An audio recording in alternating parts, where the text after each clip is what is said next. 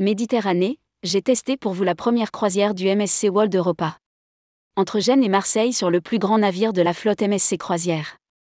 Livré en octobre dernier par les chantiers de l'Atlantique à Saint-Nazaire, le MSC World Europa, après avoir effectué sa saison inaugurale dans le Golfe arabique, est arrivé en Méditerranée il y a quelques jours.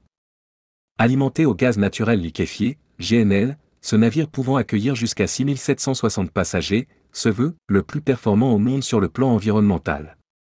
Premières impressions à la faveur d'une mini-croisière entre Gênes et Marseille. Rédigé par David Savary le lundi 17 avril 2023.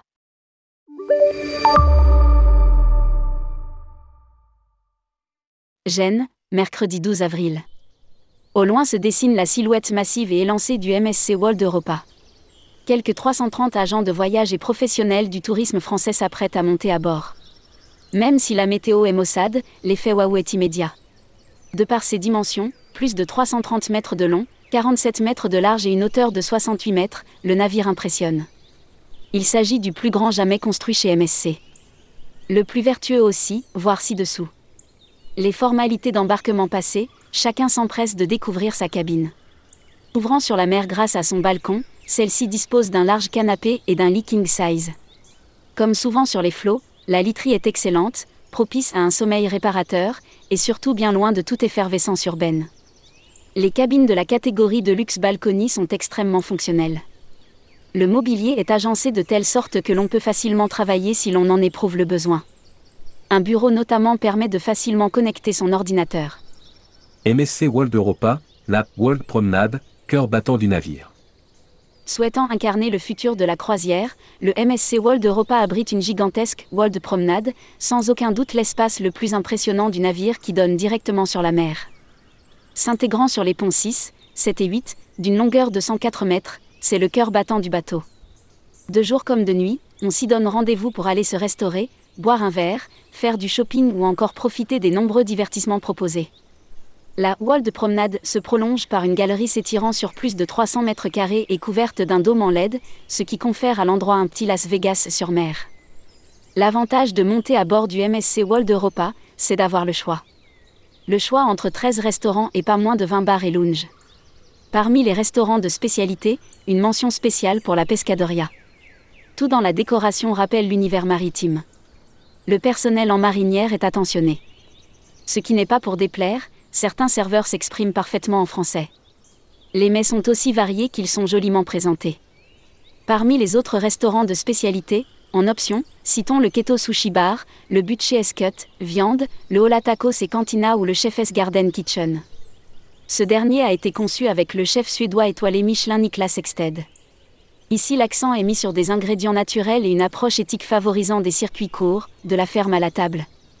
Ce nouveau restaurant a la particularité d'être équipé du tout premier jardin hydroponique, cultiver des plantes et légumes, sans terre, dans des espaces réduits, en mer afin d'offrir aux hôtes une expérience immersive.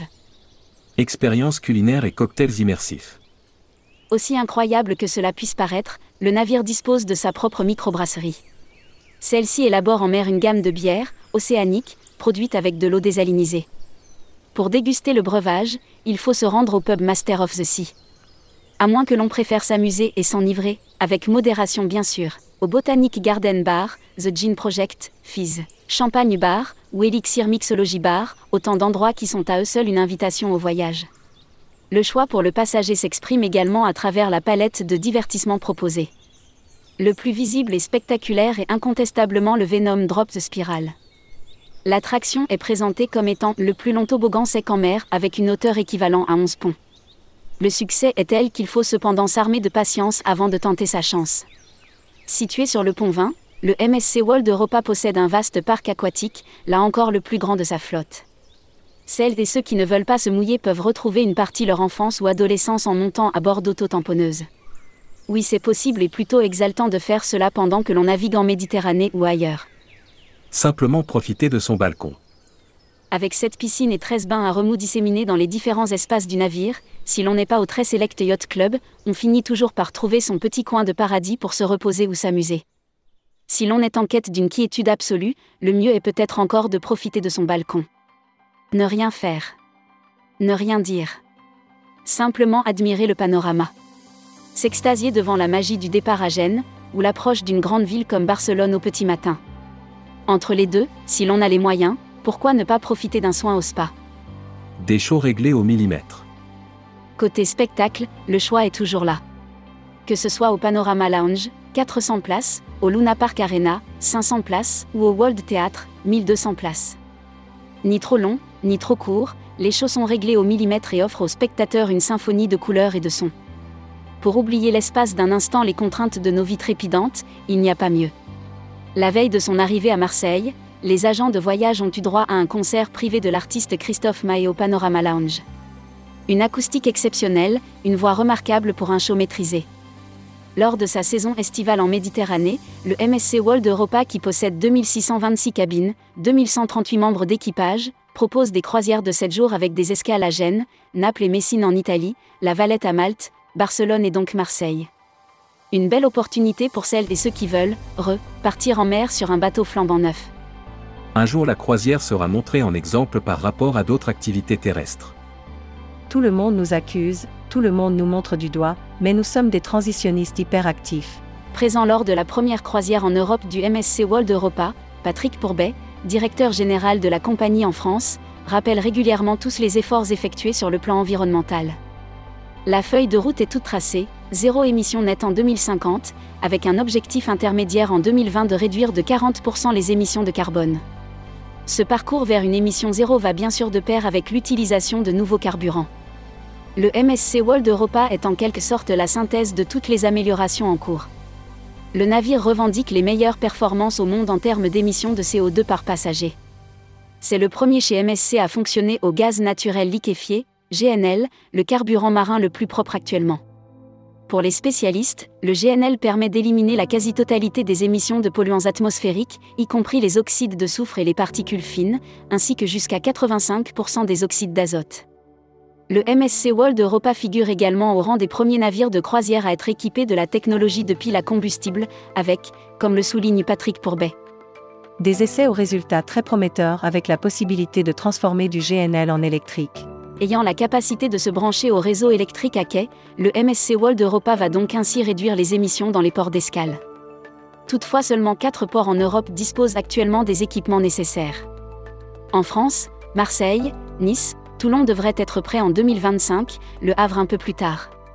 MSC se dit aussi très fier quant à la gestion des déchets et du traitement des eaux usées. Le World Europa produit près de 4 millions de litres d'eau douce par jour. Souligne le directeur général France qui aimerait qu'en matière d'environnement on arrête de se culpabiliser les uns les autres. En réalité, explique Patrick Pourbet. Alors que c'est un des secteurs les plus propres dans le monde, les gens sont mal informés sur la croisière. Et d'affirmer avec conviction. Qu'un jour elle sera montrée en exemple par rapport à d'autres activités terrestres. Sur un plan plus commercial, le DG se félicite. Du très bon redémarrage des réservations depuis le mois de janvier. Tout comme l'hiver dernier qui a généré un volume d'activité en hausse de 50% par rapport au dernier hiver pré-Covid. On ressort de la pandémie avec 4 nouveaux bateaux plus un cinquième, l'Euribia, qui sera livré fin mai. Constate Patrick Pourbet satisfait sur 2023 d'avoir déjà quasiment retrouvé les niveaux d'avant Covid. Avec 65% des réservations d'été sont déjà engrangées, MSC France vise cette année une croissance de 30% au regard de 2019. Le reportage de David Savary. Journaliste tourmag.com